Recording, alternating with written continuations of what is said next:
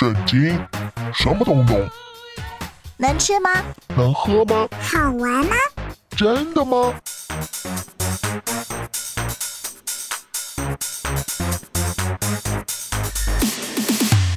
圣经鸡尾酒，干杯！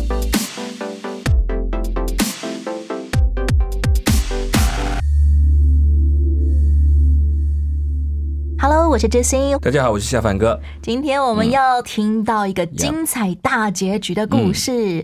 话说，故事的 ending 如果是喜剧，大家都很皆大欢喜嘛。嗯但也有很多经典的电影都是以悲剧做结束的。嗯哼，夏凡哥，你比较喜欢看悲剧电影还是喜剧电影？看心情，其实都看。然后我觉得它各有各的好处。我记得我小时候看到什么莎士比亚的《哈姆雷特》啊，嗯啊或者是什么《红楼梦》的时候，我就觉得这是什么烂故事，怎么可以这样结这么束呢破？碎这样子，但是越是成人，越是经典的文学，是却常常是用悲剧来做结束的。对某方面也是反映出这个世界的现实吧。对，就是很难一切的完满。不是什么故事都可以有一个 good ending 对对对，到那个阶段，后面还要继续发生别的事，啊。大家都会这样。所以现在的故事很喜欢讲公主王子结婚后过着呃很辛苦鸡飞煎熬的狗跳的 婚姻生活哦，跟非常热闹，育儿生活，非常热闹，这样子。我们要进到今天的圣经鸡尾酒，来听听约瑟故事的精彩高潮。让我们一块进入圣经鸡尾酒，听听约瑟怎么样揭开自己的身世之谜。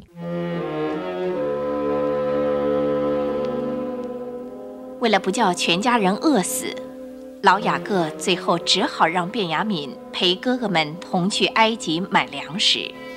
如果非去不可，就领你们小弟去吧。唉，至于我，如果命该丧子，就丧事吧。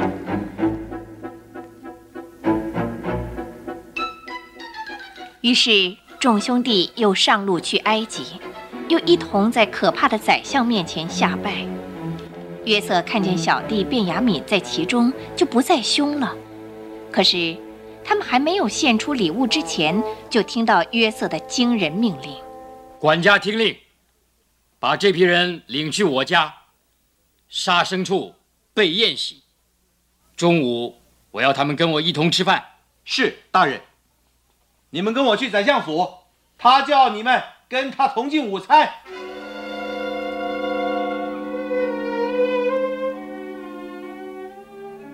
他们一路走，一面怀疑又害怕。管家大爷，呃，求求你啊！我们上次来买粮食的时候，在回家的路上，呃，打开口袋，发现全部买粮的银子都在袋子里。这回我们全部带回来还给您了，又另外带了钱再买些粮食。我们不知道是谁放那银子在我们袋子里的。不要担心啊，不必害怕，是你们的上帝和你们父亲的上帝赐财宝在你们粮袋里，你们的银子我早已收下了。等一等，我马上回来。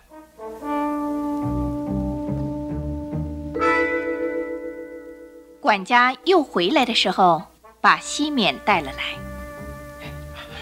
西缅，西缅，你进来还好吧？是啊，没吃什么苦吧？他们待我还可以，我有足够的时间想许多事情。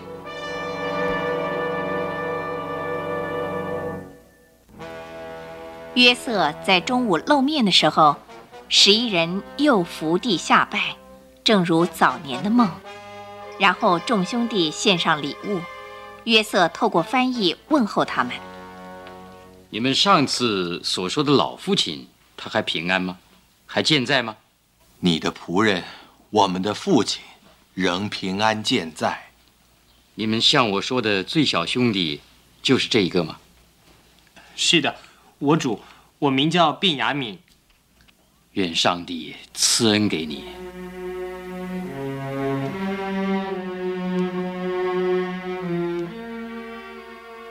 眼见亲弟弟，约瑟情绪激动难忍，就退入内室去偷哭，然后洗了脸，又强忍着回到客厅。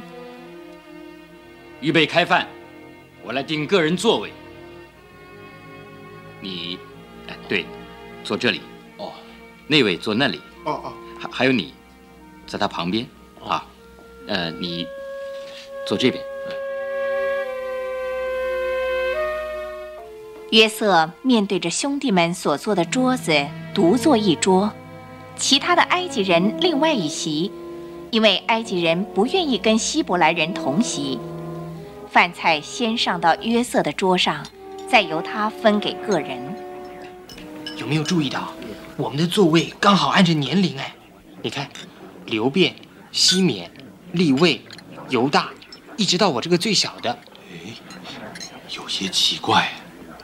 他也没问过我们的名字跟年纪啊。嗯，他们注意到，约瑟分配食物的时候，给卞雅敏的比别人多五倍。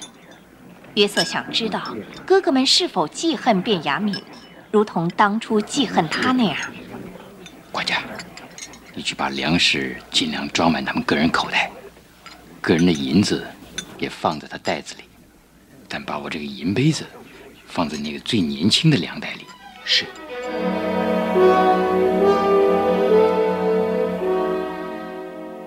第二天一大早，包括西缅和卞雅敏的十一人预备上路运粮回家。能够踏上回家的路，真是开心呐！这一回比上一回的经历啊，愉快多了。上一次啊，真吓死人了。你能够猜想得出？为什么那同一个人上一次对我们那么凶，而这一次又那么客气呢？你们听啊，我听见后面有马蹄声，哎，是不是啊？哦，停，停！我的主人说：“你们这帮人为什么以恶报善？你们为什么偷走我主人的饮酒杯？就是他算卦占卜用的银杯呢？”你们这样行是作恶了啊！这这，你仆人们断不能做这样的事。先生，我们绝不是小偷。若不相信，就请搜我们的口袋。对，是。若有一人偷了那杯子，叫他死，我们其余的人也做你的奴隶。若搜出谁偷的，就叫他做我的奴仆。其他的人没有罪。他们忙着卸下个人的口袋。胸怀疑虑的细心打开口袋，让人检查，从大到小，十个口袋都没有银杯。我们早已报告你，我们没有拿银杯。就在这个时候，管家开始检查卞雅敏的口袋，在这里，看啊，就在这口袋里。怎么可能呢？你叫卞雅敏是吧？是。好。跟我走！不，不行，不，他没有偷银杯，他没有偷银杯。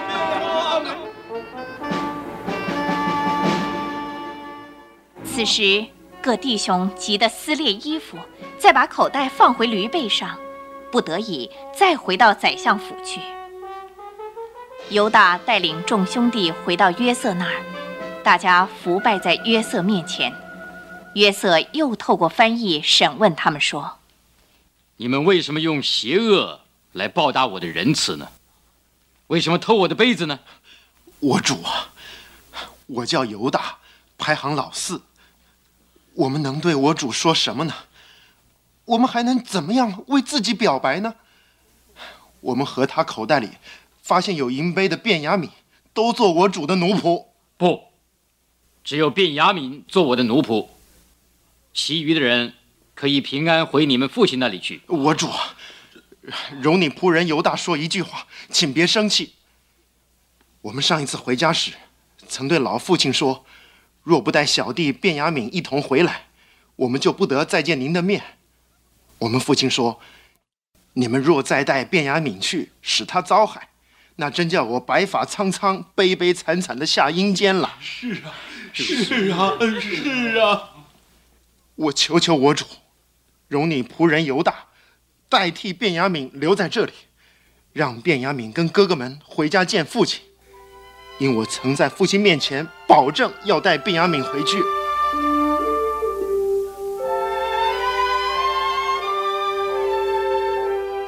约瑟听了，情绪非常激动，难以控制，就叫一切佣人退去。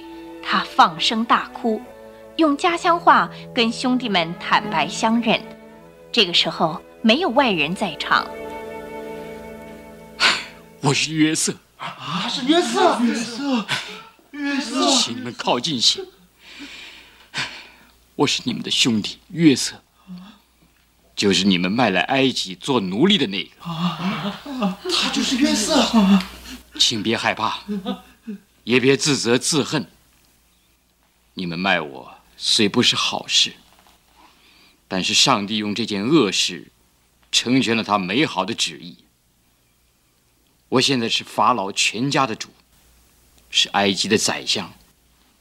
上帝用我在这荒年保住了许多人的性命。约瑟和卞雅敏拥抱，喜极而大哭。约瑟也同哥哥们拥抱、亲吻，痛哭一场。请你们快回家，向父亲报告说我还活着，并请他带领儿孙和一切所有的来埃及，我好供养你们大家。因为饥荒还有五年呢。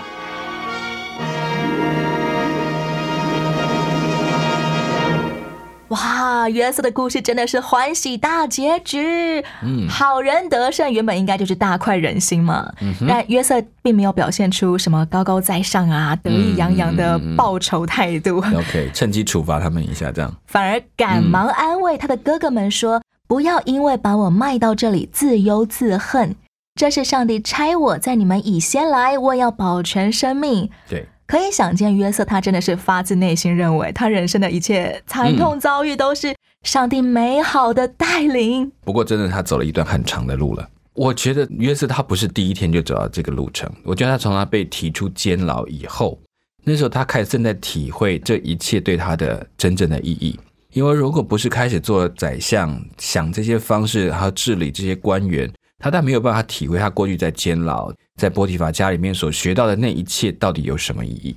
先前我们在故事当中听见，这十个哥哥们为了要到埃及向埃及宰相买粮，嗯呃，又要应宰相的要求做一些担保啊。嗯，老雅各一直不放这十个儿子带他们最小的弟弟卞雅敏到埃及去。对，大哥刘辩就信誓旦旦的跟老爸说：“嗯如果我没有把卞雅敏带回来，那就拿我的两个儿子去抵给你吧。对，二比一 这样子。就是我连我的两个儿子都可以杀的意思。嗯嗯，不过今天的故事当中，我们还没有听见这个大哥刘辩有没有真的实现诺言。嗯今天的故事当中描述的是兄弟们第二次上路要去埃及买粮，对，这一次行前信誓旦旦要向爸爸雅各做担保的人，竟然是四哥犹大。嗯，犹大跳出来了，他说：“我如果不带弟弟卞雅敏回来交在爸爸你的面前，我情愿永远担罪。嗯，诶，难道这个嗯犹大是一个比大哥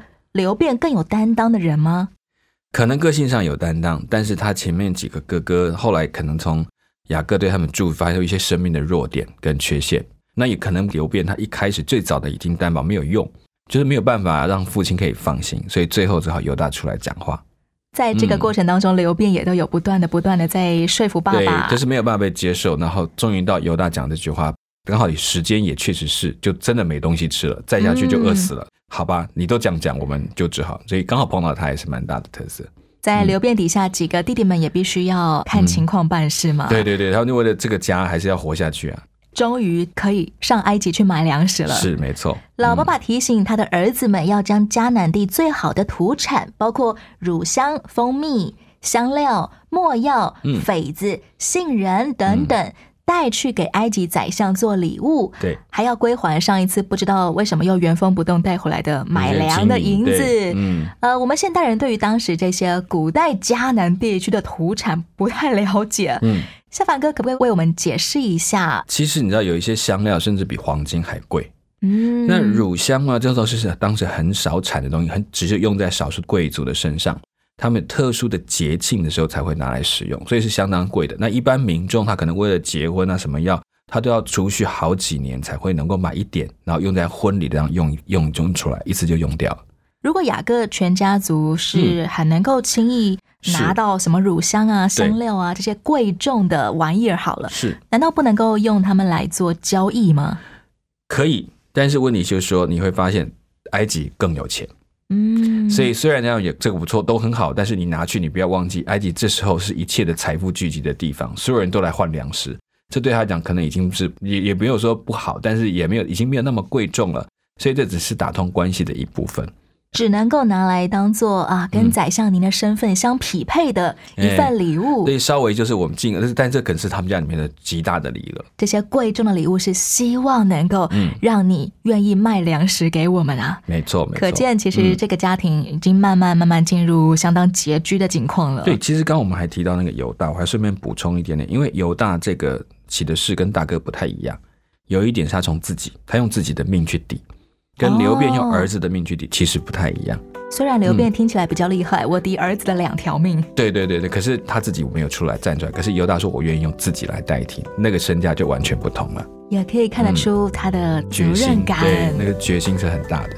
先来听一首歌，是由有晴天音乐世界所演唱的《爱的救赎》。歌曲之后，继续来聊聊兄弟大重逢的故事。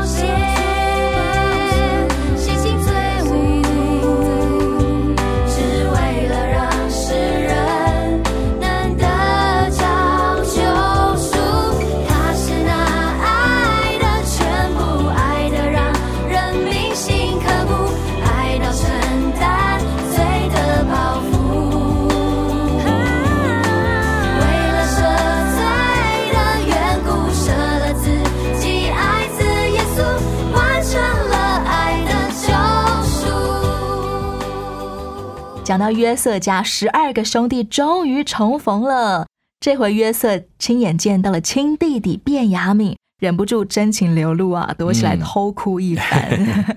这是当人既感慨又感动的时候，嗯。很正常的反应嘛，嗯就是大哭一场。嗯哼但之前我自己发现哦，华人世界很多人在成年之后就会变成有泪不轻弹，对，越是地位高、有威权的人，就更加不轻易让人看见，原来他会流泪啊。对啊，就是要处变不惊啊。这是一种呃嗯训练有素的显出威权的方式嘛因？为自己中国人本来在情绪上就压抑的很多，所以有开山崩以前，那时候是很多儒家告诉你，一个真正的一个君子要能够在凡事上处变不惊，非常镇定的，你要能够面对各种变局而不摇动，情绪不可以就喜形于色，嗯要喜怒不形于色，这才是有修养的人。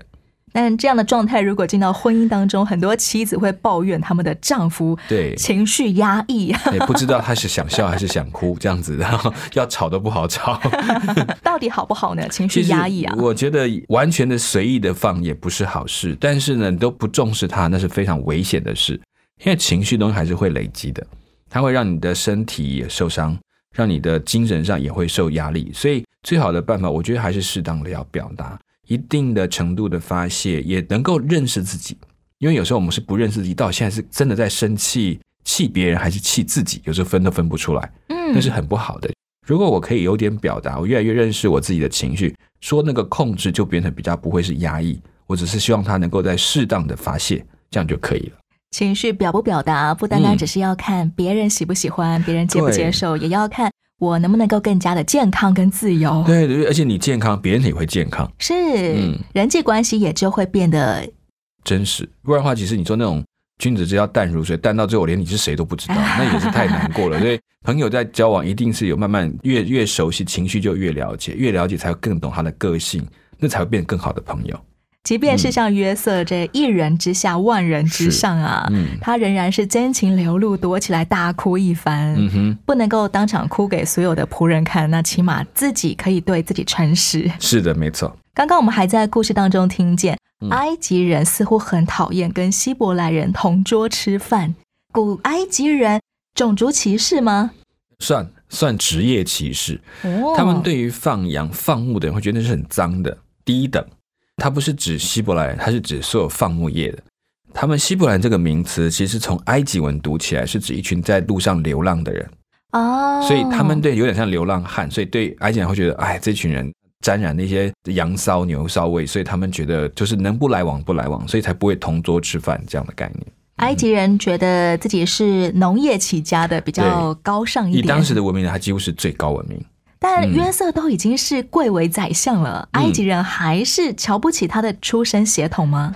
瞧不瞧起是另外一回事了，已经变成他们的传统习惯，他们不可以跟放羊的或者是这样不同种的在一起吃饭，就这样习惯。哦有人怀疑他们在约瑟这段所以掌权的时间是在外族来到埃及的时候，就是有另外的当时的君王其实不是埃及人，是另外的外族，可能有一个叫做希克索人，他们来掌权管理整个埃及，所以才会有机会让外族的人当上了宰相。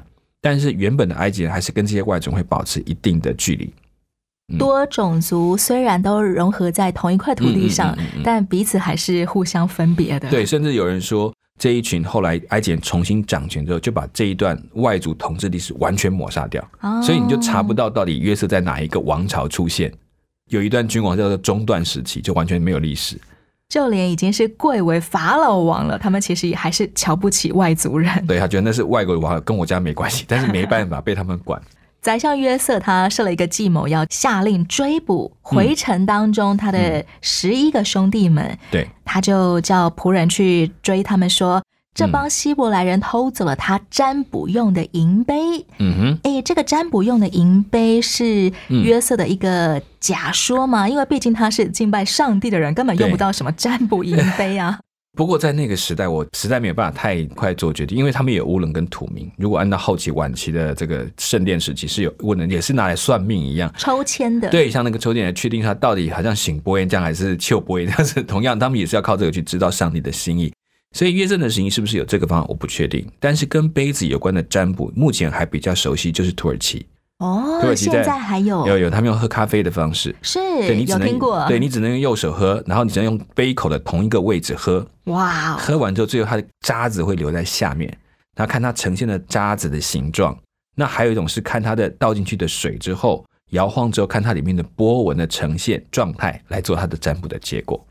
这么一说，我好像想起了有人从土耳其玩回来，曾经带给我这种土耳其咖啡，还用那个土耳其很小的杯子，对，因为它是咖啡粉跟水一起煮，所以底下会沉淀很厚的一层咖啡粉，这样子。嗯嗯嗯，所以约瑟到底是不是用占卜，我不敢确定用这个方式，但是这件事情把它假借这个东西很重要来栽赃在他们身上，确确实实是刻意要做的。以当时候来说是合情合理的。是合理，他们也可以相信，确实这个杯子有这么重要。当时候的埃及人可能也都是用杯子来做占卜。他们他们可以这样相信，嗯嗯嗯，最后，这个宰相的银杯从嗯卞雅敏的包包里被搜出来了。对，但其他十个哥哥们不但没有赶快切割啊，嗯嗯自保，反而全都撕裂衣服，一同的悲伤难过。嗯，他们没有考虑过，很有可能今天真的是他们的弟弟卞雅敏偷东西闯祸吗？我觉得他们应该不相信这个事情，就是说，以他这个弟弟，他们所素来认识他认识的这个这个弟弟，应该不会做这种事情。即便就算如此，他们还有个最大的痛苦，不管真的假的，这个弟弟千万得回家，是因为他的爸爸真的靠这个弟弟活命，所以他们都在想，这次回去如果没把弟弟带回去，什么都完了。就不用想什么大义灭亲了。对对，他们知道这个弟弟的重要性，他们也真的写爱这个弟弟，想保护他。